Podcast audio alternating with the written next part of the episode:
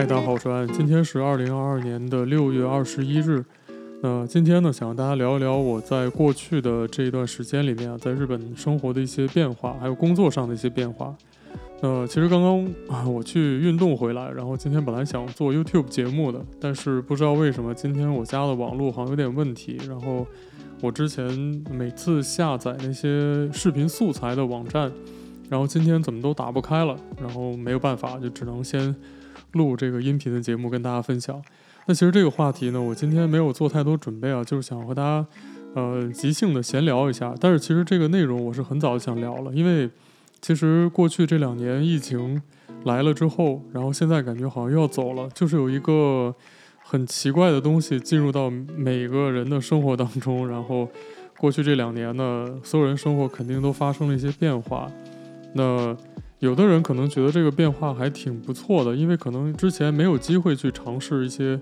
不一样的生活方式。那可能很多人觉得这样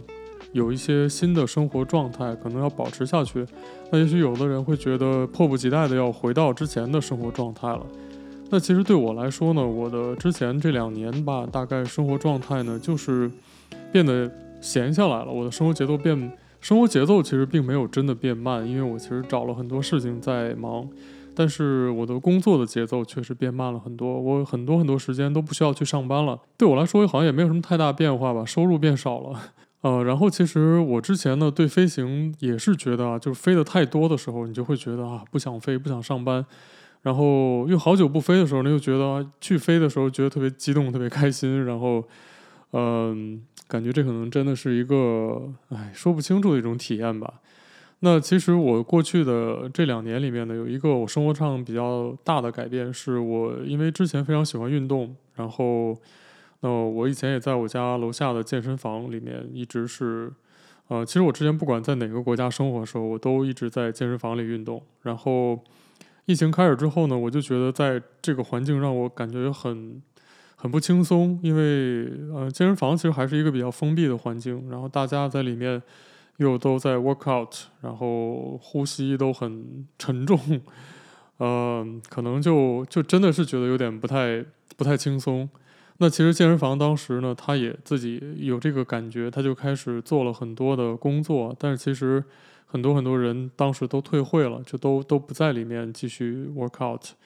那我当时也是觉得实在接受不了了，然后就我也退退出了这个健身房。然后后来就变成在家里面去自己用一些家里面的东西去运动。我当时在家里运动的时候，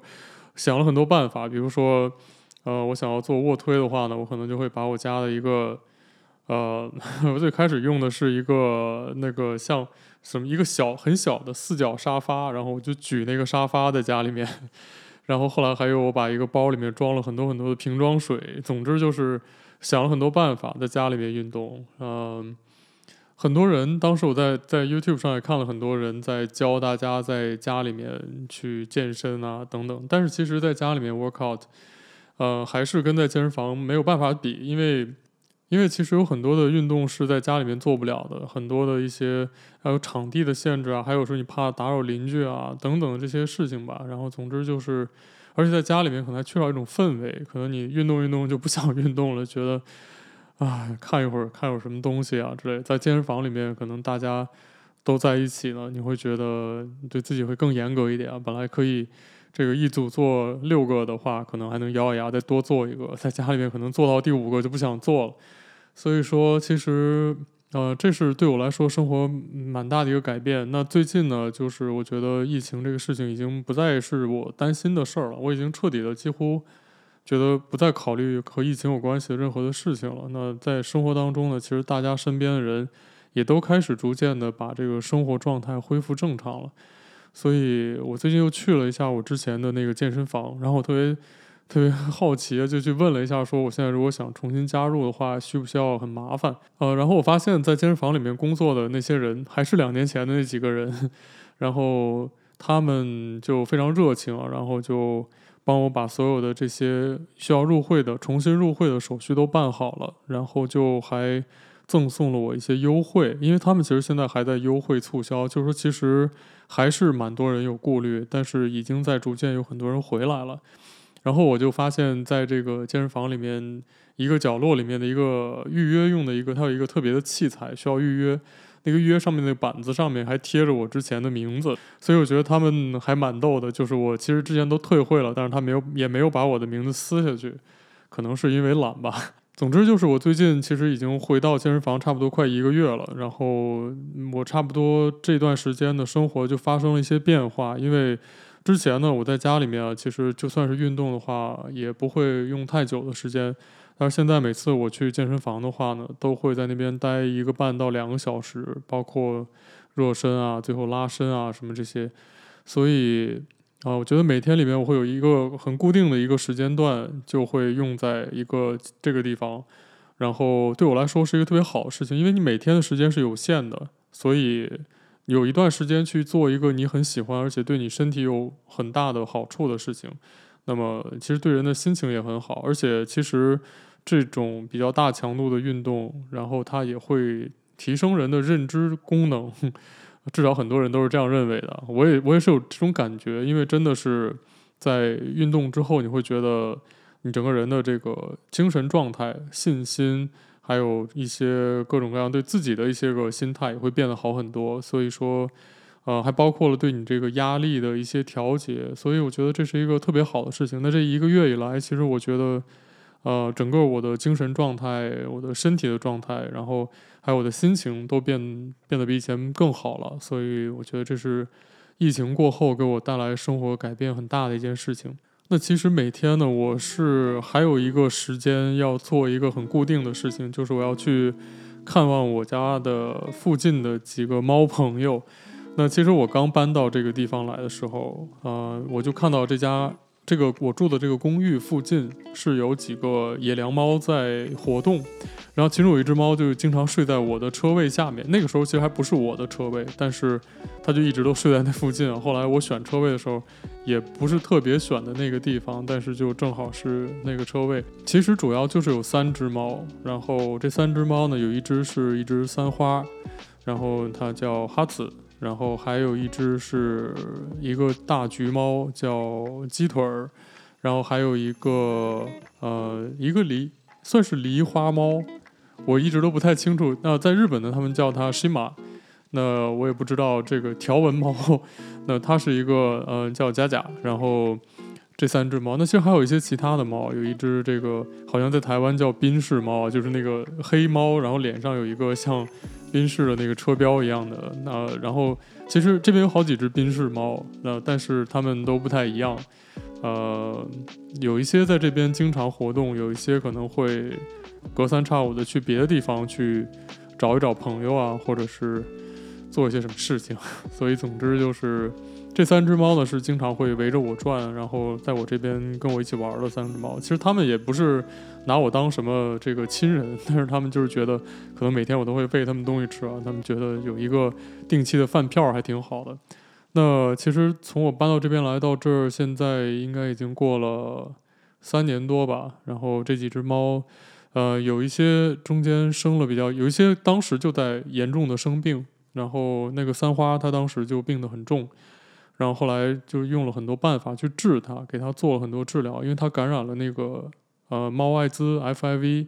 然后所以我们当时试了很多办法，比如说当时用一种叫干扰素的治疗方式去想办法去消灭那些病毒，因为病毒很难治，嗯、这个治疗也特别费事儿，然后当时治了它大概十五个疗程，然后也没有太好，然后就是很麻烦。那后来还有一次，他不小心呢患了很严重的感染，然后是身体内部的器官感染，然后当时就是没有办法要给他做手术。那后来做手术去去救他的时候，就顺便把他的牙都拔掉了，因为他当时那个 FIV 让他的口腔里面全都是溃疡，然后他吃东西的时候特别痛苦，但是他他就特别坚强，一直在努力吃，所以我就觉得他真的特别了不起。然后。医生说把牙拔掉会有一定的希望能把嘴治好，结果他的牙拔掉之后没过多久他就好了。那他治好他病之前，他的那个身上的毛都是呃粘在一起的，就是因为他身上会有一些油脂的分泌啊，还有在外面蹭到一些东西，把他身上的毛全都蹭在一起。然后他的嘴太疼了，他没办法去梳开他的那个毛，而且他嘴里有很多粘液，他去舔它的毛的时候会把那些毛再粘在一起，所以它就看起来是脏脏的，然后很难受那样。但是它其实特别爱干净，然后可可能很难想象它那几年会心情有多糟糕。然后它病好了之后，它就开始每天都在舔它的毛。然后大概不到一个月的时间，他就把他那个毛全都弄得干干净净，变得特别漂亮。然后吃的有很多，然后就变胖了。后来就是那段时间是特别好的一阵。然后他们三个都很健康，然后每天都在一起。那个三毛呢，其实是他们两个猫的妈妈。然后那个大橘是三毛的第一个孩子。然后。那个新马就是那个条纹猫呢，是应该是他后边生的一个孩子之一。然后后来我和这个附近的一个邻居奶奶聊了一下，就整个这条街上这一片地方，所有的猫几乎全是这个三毛猫的孩子。所以这个三毛猫在这边呢，都被他们叫这个米开三派，说就是这个这个这这是先，就是说这个整个这条街上的都是他是老大，他是前辈，然后。这个，所以他其实真的很厉害，因为他在这条街上没有任何猫敢欺负他，所有猫看到他都对他毕恭毕敬啊。虽然他很老又很小，他已经十五岁了，然后又很小，他现在其实已经去世了。在他去世之前，其实就又小又瘦，然后但其他猫看到它之后都都敬三分，都不敢对它有什么。其他的时候都可能别的猫见一见都不开心就打一架，但是对它看到从来没有人敢欺负它，所以真的好厉害，嗯。那后来这个，嗯，大橘有一次就是去年吧，去年大概十月份的时候，然后消失了几天。它有时候就会消失，可能会跑去，呃，去跟别的小猫去 mating，然后有可能是去，就是去追其他的小母猫，然后有可能就消失几天，追太远。那。但但他那几天就很奇怪，就好几天都不见。然后有一天呢，我要去验车，我的车需要车检。然后我刚下楼的时候，我就听到他特别凄惨的在叫，然后就从远处就瘸一瘸一拐的走过来。然后他当时那个脸上全都是模糊的那种感觉，就是两个眼睛是周围全都是沾着很多黏糊糊的东西啊，嘴边上已经看不出他那个边缘了，全。嘴边上全都是一些像果冻一样的东西，啊，然后我当时觉得他那个状况特别恐怖，然后我就把他抱上之后，马上带他去医院去去急救，然后医生说他应该是患了急性的肾衰竭，而且已经衰竭了好几天。当时他入院的时候，那个体温已经比正常的猫要低很多，就是他医生给我解释说，就是他当时因为肾脏的问题，因为肾脏呃有这个。副就是做什么？怎么讲？就是说肾脏其实是包括了一些电解质啊，还有一些比较重要的人的激素、神经调节的功能。所以当肾脏功能出现严重问题的时候，对身体上很多的一些正常的生理反应是没办法维持的。就包括他的体温控制，他没办法控制体温了，所以说他的体温在迅速的下降，这个就特别危险。然后而且他的肾脏当时入院的时候已经完全不工作了，所以那个医生就。把他马上放到一个地方，然后开始给他进行急救。但是后来他就出来和我说：“那今天晚上他可能就撑不住了，那可能你要做好心理准备。”然后当时我在外边看到他的那个保温箱里面躺着，它那个 本来是金黄色的一个橘黄色的猫，但是不知道为什么它看起来整个猫就是那种灰黑色的，就好像它那个毛色的颜色都变暗了一样。就我不知道是不是心理作用，但是。真的感觉看起来它就是黑黑的一个，就很很没有光泽，然后它就躺在那边一动不动，嗯、但是它真的很也很厉害啊，就是那天晚上就撑过去了，后来又撑了一个星期吧，其实然后那段时间都很危险，一个星期之后医生跟我说他应该已经没有危险了，他的肾脏已经恢复功能了，就是说虽然没有恢复很完整，但是呃差不多呃可以正常生活了。然后大概在医院里住了一个半月不到，然后他现在就已经完全的正常了，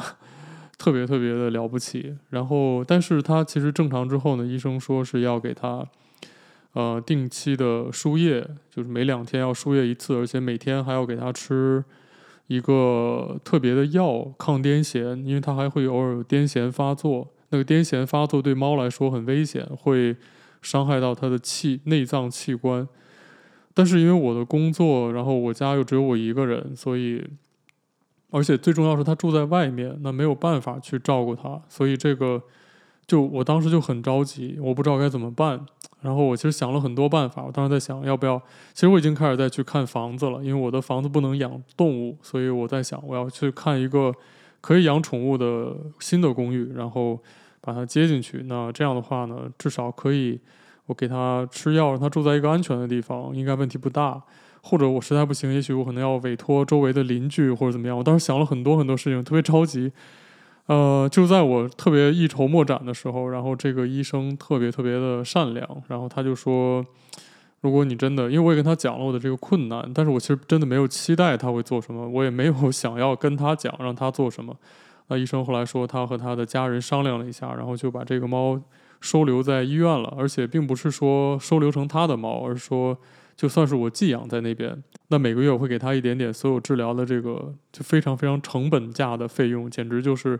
和正常的治疗相比，可以算是不花钱那种感觉。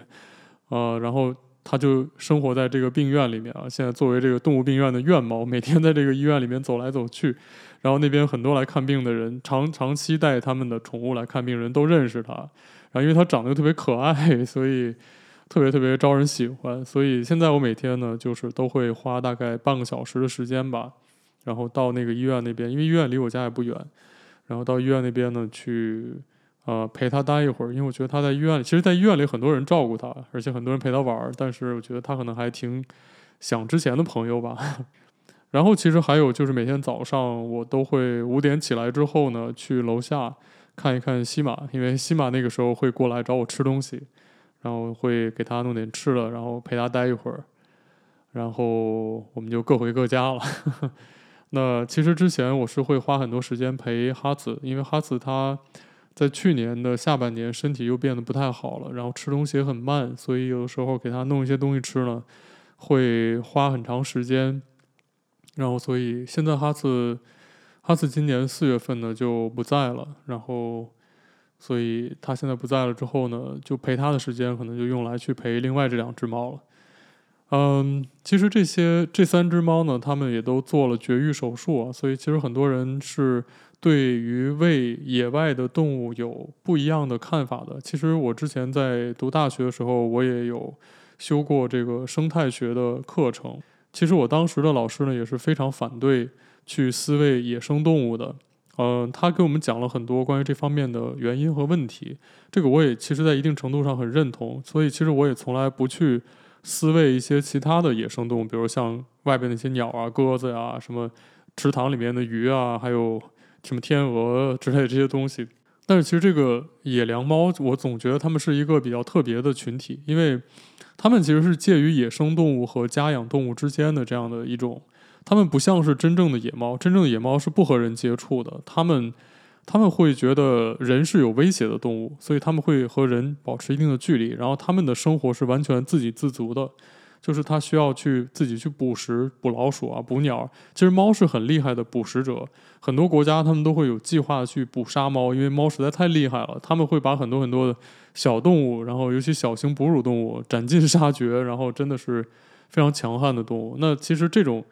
我觉得居住在人类环境里面的野良猫呢，它们就没有那么强烈的野猫的天性，它们捕猎的能力也没有那么厉害，然后它们可能饮食结构从小也因为就有各种各样人会偶尔给它们吃一些这个猫粮啊或者人类的食物呢，就发生了一些改变，所以我觉得对于这些动物来说，它们其实有时候是需要人类的照顾的。那我觉得对于它们来说，最好的一个办法就是带它们去绝育。那如果你把它们绝育的话呢，它们就不会成为这个这个小的生态环境里面未来的负担。也就是说，它们的生命结束之后呢，就不会再有下一代了。那这种比较有计划的控制，其实对猫的这种呃整个的生态环境来说是有好处的，因为它们的繁殖能力其实很强。所以说有有一定计划性的绝育，其实是不会伤害到它们的种群的。但是其实这个事情是一个特别广泛的话题，而且。需要很多专业的知识，那我们就不讨论这么多了。我只是觉得，如果大家对这个事情有分歧或者有自己的看法呢，我也希望你能在其他地方留言给我，说说你是怎么看的。那我个人还是觉得，比较亲近人的猫类猫科动物，还是觉得有时候需要人的一点点关心的。那其实说完这个呢，就是想说说工作上的事情啊。那我其实最近这段时间呢，是在很忙很忙，然后可能大家也发现我做 YouTube 频道的节目的更新频率也开始在下降。然后，呃，其实主要一个原因是我这一段时间呢，在忙着一个呃飞行训练的事情。然后，因为今年开始呢，我们的这个公司里面。的一个一些制度上的变化吧，然后包括因为疫情结束，然后对这个机师的需求增加等等等等。那之前呢，本来我们是有正常的从副机师晋升机长的这样的一个渠道的。那么在疫情期间，因为真的不需要更多的人了，所以这个渠道暂时的被关闭了一段时间。所以我当时其实已经在这个训练的过程的当中，那在。疫情当中就停下来了很久，那现在因为疫情被认为差不多快过去了，所以我们的这个训练又重新开始了。那其实可能这个说起来，日本的这个各种各样的考试啊、训练啊，不知道大家有没有什么感受？我其实以前是一点都不知道，那我最近是深有体会，所以和大家稍微分享一下。那可能我不会像那个之前的某一位台湾机长，然后讲的这个这么激情澎湃啊，我只是觉得嗯。我的一些体会吧，就客观讲。那首先来说，其实，在我们这边呢，从副机师到机长是有一个很漫长的过程的。它主要来说是有一个呃不同阶段的训练。那么首先来说呢，是副机师一进来之后，完成了最基本的训练，开始在航线上飞行的话呢，你就是 Phase Three，就是第三阶段的机师。那么第三阶段机师呢，当你完成了一些，它有一个专门的评估的规范。那么当你自己觉得你符合这个规范之后，你就可以去申请一个，呃，一个它叫 confirmation flight。那么你这个 confirmation flight 完成之后，那么如果你的考官认为你符合这个标准，那你就会升级到 phase two。那么进入第二阶段，第二阶段你有第二阶段的标准，那么你就在这个状况下呢再飞行。那么每一个阶段到下一个阶段最少是要有六个月的时间。那么也就是说，从 phase three 到 phase two。需要六个月，然后那么从 Phase Two 到 Phase One 还需要六个月，所以这样就一年过去了。但是其实这里面还有一些规定啊，比如说 Phase Two 到 Phase One 至少你需要有，我如果没记错的话，应该是四千个小时的飞行经历吧。所以这个又对很多人来说也不是一年就能完成的，这可能就需要四五年的时间。所以说，那对于很多人来说，这个过程是很漫长。那对于我来说，我进入公司的时候，我已经有六千多的飞行时间了。所以说，我没有这个飞行时数上的限制，我只要按照公司的预时间，六个月、六个月这样去就可以了。那么 Phase Two，呃，完成自己觉得没有问题的时候，就可以去申请这个 Phase Two Confirmation。但其实，在这个过程当中还有很多问题。那么 Phase Two 到 Phase One 中间需要有很多训练。比如说需要有一些地面课，那必须要公司给你安排了地面课上过之后，然后还会给你安排模拟机的训练。那模拟机训练完成之后，还需要有航线的训练。那么航线训练也完成之后，还有航线训练的 follow up。航线训练的 follow up 就是再一次的航线训练，但是这次呢，就是为了看一看之前的那些你的航线训练或者模拟机训练里面的问题，你有没有得到改善。然后这些都结束之后。然后你如果觉得可以，然后你的呃航线训练的教官也觉得你可以，你的 support captain 也也就是一直帮助你提升的这样的一个一个同事，然后大家都觉得你没有问题的话，那你就可以去申请这个 confirmation flight。那这个 confirmation flight 当然也是要你自己觉得 OK 你才去申请啊。那这个是一个要跟三个不同的教官飞三个航班，然后去他们三个人综合给你一个考评。然后来确认你能不能进入 Phase One。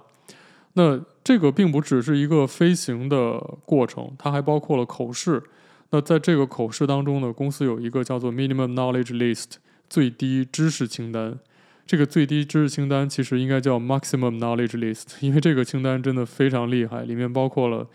呃所有的正常程序里面的 SOP 所有的要求、所有的内容，然后包括了所有的非正常程序。那么包括了所有的飞行训练手册里面的各种各样的这些比较重要的内容，包括了飞机的飞行手册里面所有的飞机系统里面的知识，包括了呃 AIP，AIP 就是航空情报服务里面所有知识。那么这个是一个非常巨大的一个内容，就是包括比如说讲有点类似于就是如果大家有一点了解的话，像美国的 FAR-AM。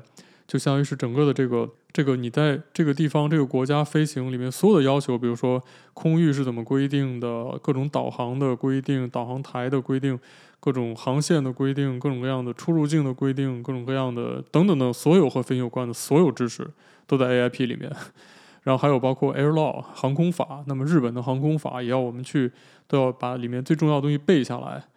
然后还有一些比较特别的知识啊，比如说像 RVSM 空域里面的一些知识啊，像是呃 PBN 导航的知识，还有一些什么 ILS 的，比如说包括 ILS，大家觉得仪表着陆这个东西好像很简单，对吧？就是我飞过去之后建立仪表着陆，然后着陆嘛，这有什么特别的吗？我们的这个仪表着陆的这个知识就有好几十页，四五十页，我记得应该是一那么厚厚的一本，然后。这里面会给你讲所有的和仪表着陆系统有关的东西，甚至会告诉你这个仪表着陆系统它的它的这个系统的一些什么，这边的频率是多少，那边的频率是多少，然后这个一类仪表着陆系统如果断电的话，多长时间能恢复？说这个航向道多长时间恢复？下滑道多长时间恢复？航向道有多远？下滑道有多远？然后等等等各种各样的非常非常细枝末节的知识，然后你永远都不知道这些东西你要不要背下来，因为你并不知道别人要问你什么，也就是说。这个 minimum knowledge list 上面所有的东西都需要背下来，然后如果你没有，而且这个 list 真的就是一个 list，它没有讲解，它只是说就是 ILS，比如说举个例子，那么和它有关的所有的东西，那么公司有一个非常巨大的手册库在网络上，里面有好几百本手册，然后这些知识完全分散在这些手册里面。所以，我们每个人在准备这些东西的时候，最重要的一件事情就是先把重要手册全下载在自己的电脑里面，然后需要用的时候就一本一本打开看，到里面去找，然后就是这个 list，自己去把它全都读好，然后去把每一条里面要需要的答案从这这一堆手册里面去搜寻出来，总结成自己的笔记。呃，我过去两年其实一直在做这件事情，所以我现在觉得稍微轻松一点，因为。我现在开始弄的时候，我只需要再看一看过去的笔记就好了。但是还是有很多很多大量的东西，我现在还在依然的要不停的从这些里面去总结总结，然后去写在手写在我的笔记里，然后再去再去背。那这真的是一个特别特别让人压力巨大，而且非常消耗时间精力，让人非常头疼的一件事情。所以你说这些知识很重要吗？当然重要，这些知识非常重要。那所有的这些在运行当中都很会用到，但是这些东西都一定要背下来吗？我完全不同意这个观点。我觉得这里面有大量的知识，首先来说是机，其实机师是不需要知道的。波音曾经有一些有一个观点，就是他觉得机师并不需要知道太多的知识。如果你知道太多的东西，反而会影响你的决策，因为在飞机上很多时候是 time critical。就是在很有限的时间里边，你需要做一个决断，然后就这样去做了。当然，你做了这个决断之后，还要不停地反复去评估你的这个决断。但是，假如说你的脑子里面有太多的东西的时候，可能就会影响你的判断。你会觉得啊，这个是不是这样也有可能，那样也有可能。如果这样做，会不会导致这个？会导致那个？也许对某有某些人来说不会有这种问题，但是我相信对很多人来说，包括我自己在内，我都会有这种问题。因为我我知道他有很多很多的需要考虑的东西之后，我可能就会 overthinking。那可能就不是一个特别好的事情。总之吧，就是这是这个地方的特色，他们就是要这样考的。那我也没有其他的选择，对吧？那你既然如果要在这边升级机长，那你就只能去入乡随俗去做这个事情。那既然其他人也可以做到，那当然只是痛苦一点吧。那就多花时间去加油好了。那所以我现在是在 Phase Two 去 Phase One 的路上，所以我很希望今年可以把这个过程结束。那么。在这个我的现在的公司呢，进入 Phase One 其实就算是正式开始机长升级的训练了。那么从 Phase One 到 Phase One 结束，其实还会花很长时间，还有很多类似的这种学习、模拟机训练、飞行等等这些东西。然后都结束之后呢，是呃模拟机的机长训练，然后再结束之后呢，就是日本民航局的考试。其实我们都已经在来日本的时候，日本这边有一个规定啊，就是外籍的副机师。呃，进入日本也需要考日本的航线执照，而且也是要按照机长考试的全套的这个标准来考。所以说，我们其实当时来日本的时候，我们就是按照日本的机长的资格这样去考的一次。其实我们已经考过一次了。那么如果将来我要再升级机长的话，这个考试还要再考一次，一模一样的，一样的标准，再来一次。然后这个结束之后，你才会这个拿到日本民航局对你的机长的认可，然后你再在公司再参加公司的机长训练，然后再通过公司的机长考试，然后最后这个时候你才能成为这个在日本这边能飞行的机长。所以这个过程会非常漫长，非常痛苦。所以说接下来一段时间呢，我可能还是会保持一个比较低的。YouTube 的节目更新的频率吧，那也许要看我的进展，或者看我在训练当中的状态。如果我觉得后后边的训练慢慢的变轻松的话，那可能我还是会多更新一些内容的，因为我其实还是蛮喜欢做节目跟大家一起分享的。那最后啊，其实我还是想聊一聊呢，前两天这个看的这个台湾的这个机长啊，疯狂机长詹姆士 做的这个关于日本的这个节目。其实我对他做这个节目呢，我还真的花时间去看了，好长。然后我觉得每个人对任何一个地方生活都有不同的体验，这个我完全，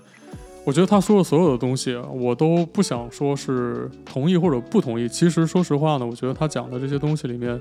有很多我我是非常同意的。他说那种状况，但是其实有一些呢，我觉得要不然就是有点过时了，因为他毕竟。其实日本最近这两年，它的一些变化蛮大，包括日本民航局很多规定，比如说像他提到的这个空速两五洞，这个保持两百五十节，不可以有一点偏差的这个，这个日本其实最近就有一个新的通告，他就说呢，在这个飞机进场的过程当中，如果是 FMC 就飞行数据管理计算机自己设定到这个两百五十节的话，那么在下降的过程当中，因为偶尔的这个空速变化导致超过两百五十节。是可以接受的，民航局不会追究，这个没有问题，就是这个就变得正常了很多。日本这边，它的这个有很多规定的，嗯、它是在慢慢慢慢的贴近于正常。追根结底，为什么会出现这种问题啊？我其实对日本的这个系统真的不是很了解，我在这边生活的时间也不长，所以我其实并不知道他们这边各种各样问题的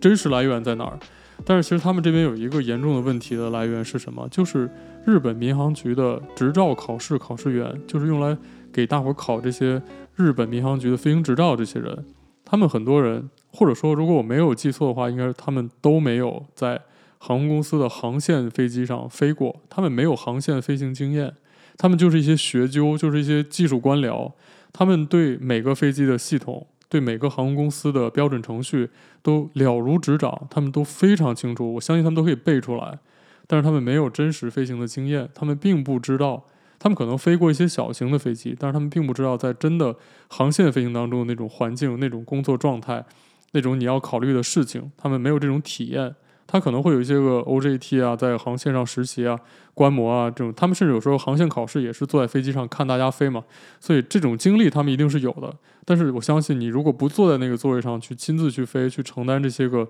压力，去思考这些问题，你还是不一样的。所以他们很多时候在对一些法规的这种制定啊、一些规定的制定的出发上，他们有的时候可能是会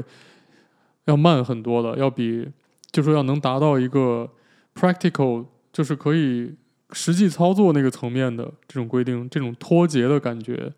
有的时候想消除这个东西是要花很长时间的。但是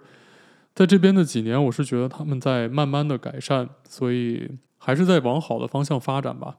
那其实之前呢，有一些朋友看了这个呃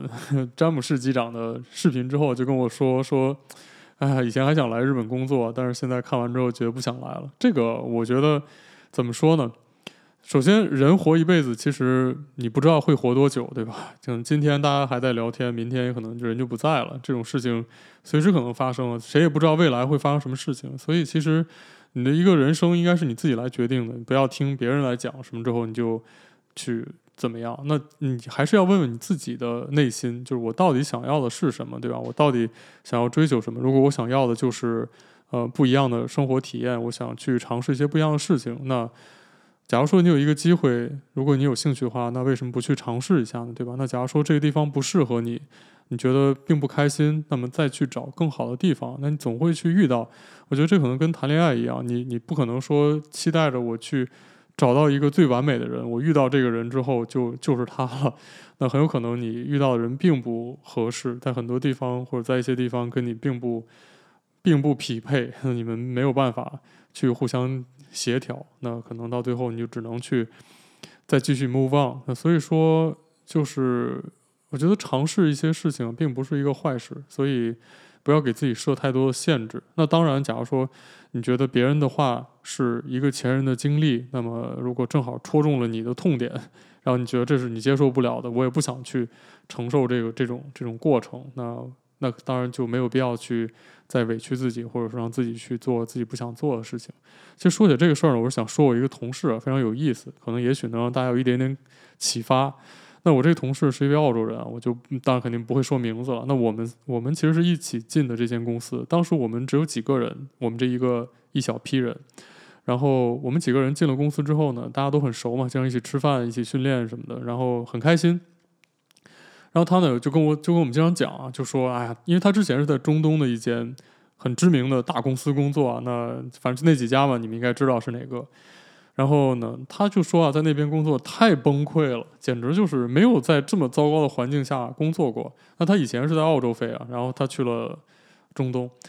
然后就觉得啊，中东真的太糟糕了，简直就是没有怎么怎么样都觉得离开那边是一件超级好的事情，可算离开了，再也不在那边待着，我再也不回去了。如果我没有想没有记错的话，他绝对说过这句话，因为我印象非常深刻，因为我对那边一无所知。其实我之前也面试过中东的航空公司，而且我也通过了，但是但是因为当时觉得跟日本相比，我还是选择来这边。呃，然后他就几乎每一次我们出去吃饭，他都在吐槽说中东有多么不好，多么糟糕，以前公司怎么糟糕，那边的人，当然这个我不想引用他的话，我觉得这样不好，但是他他就是说，反正说了很多很多不爽的话。然后呢，来日本工作之后，他就觉得很开心，哎呀，总算来日本了，因为他的太太也是日本人，所以他其实来这边还是挺好的，而且他后来在这边还还跟他太太有了一个孩子，呃，我觉得是挺幸福的，他人也蛮乐观的，其实。然后呢，就是没在这边工作多久，就开始天天我们一起吃饭的时候，话题就变了，就变成，哎，日本真太糟糕，在这边工作真太崩溃了。然后这个事儿也不爽，那个事儿也不爽。然后，而且他可能还很烦的一件事情就是没有办法沟通，就是他不太会讲日文，跟我们都差不多，但是他也不想去学。然后他又见谁都讲英文呢，日本这边的英文又不是很普及，所以。他可能在沟通上有点困难，所以经常也跟我们在一起聊。嗯，总之到最后一的一段时间啊，大概就是他的合约快到期的时候，他已经几乎每天就在和我们在呃聊天的群里面，就是在发牢骚。今天很不爽，然后怎么样，等等等等这些事情，然后工作不爽，跟这个飞不爽，跟那个飞不爽，然后就就都是这样子。嗯。然后后来他就找到了一个另外的一间中东的航空公司的工作的机会，其实就是我之前面试的那间。然后他就去面试，然后要飞一个他以前没有飞过的机型，他就飞七三七。之前我也是飞七三七的嘛，所以他有段时间就经常来找我，然后就跟我聊一些七三七的一些知识，然后就就问我一些七三七上的东西，他想去顺利的通过面试。后来就跑去面试，然后就通过了。通过之后呢，然后就给我们发消息，人还在在那边，然后就发消息给我们说：“哎，好激动，好开心！”然后面试通过了，然后就是我拿到这个这个工作了，然后终于可以不用待在日本了，终于可以走了。然后其实他当时说他再也不想回中东的这个话，我们几个人都记得。然后我们几个人，我们另外几个朋友啊，私下见面的时候就说：“哎呀，之前说过的话就跟那什么一样，是吧？”哎呀，然后所以呢，后来，但是他真的很开心啊。后来他回来之后，我们就一起吃饭，给他送个行。然后就是他真的特别高兴，给我们讲了很多在那边各种开心的事情。后来他去了那边之后，在训练当中也特别高兴，然后给我们发消息说，呃，跟别人沟通也方便，做事情也方便，可以跟别人聊天啊。然后公司里面也很正常，没有像日本这样他觉得不好那些事情，等等等等，说了很多。他到现在也很开心，不知道这个开心能维持多久。总之就是。呃，说这个事情呢，其实就想说，就是同样的一个地方，可能不同的人，你比如说像我，我这个公司里面现在还有很多澳洲的同事，他们很多人呢，就可能迫于公司的安排，就是是需要在一定的时间啊，回到澳洲那边的公司去工作的。这些人他们都不止一次在跟公司商量，就说能不能就留在这儿，让我留在这儿，我不想回去了。这些人都是土生土长的澳洲人，然后不想回自己的国家，想留在这边工作，就是。当然也有人想回去，就就真的是，所以说说这些事情，就是说呢，我觉得任何一个地方，它都有让一些人觉得喜欢，让一些人觉得讨厌的地方，肯定都有。那你到这个地方生活，你觉得开不开心，是你自己的一个综合的体验，并不是说啊，我工作这边怎么样，我就不喜欢这儿，我就不在这儿工作，不在这儿生活了。其实工作、生活还有一些各种各样的东西是整个的一个整体。那我在这个国家里面待着，我会不会觉得开心？会不会觉得 overall？我觉得是。我可以待在这边，我觉得这边蛮不错。那假如说你有更好的工作机会，或者有其他的工作机会，或者有其他的什么生活的机会，你可以去另外一个国家去体验。我觉得这也是一个很好的事情。你如果有兴趣，就去体验一下，说不定你就会遇到一个你觉得更好的地方。所以，我觉得这种东西呢，就是还是要看你自己的感受。每一个人心中都有自己喜欢的东西，所以没有必要听到一个人讲这个地方有多么糟糕。那么就决定再也不要去尝试这个地方了。所以我相信还是，当然这是我自己生活的一个态度。那那对于你来说，怎么样让你觉得更舒服呢？这其实才是最重要的。那做让你觉得最舒服、最轻松的事情了，比任何人会给你讲的这些大道理都要重要，对不对？OK，那今天呢就先跟大家聊到这儿啊，然后希望我的网络可以尽快恢复，然后赶快把新的节目更新发给大家。那如果大家有什么其他的内容想和我聊呢，可以在我的 Twitter 或者是呃我的 Facebook 下面给我留言。那我们今天呢就先聊到这儿，感谢你的收听，祝你生活愉快，我们下期再见，Cheers。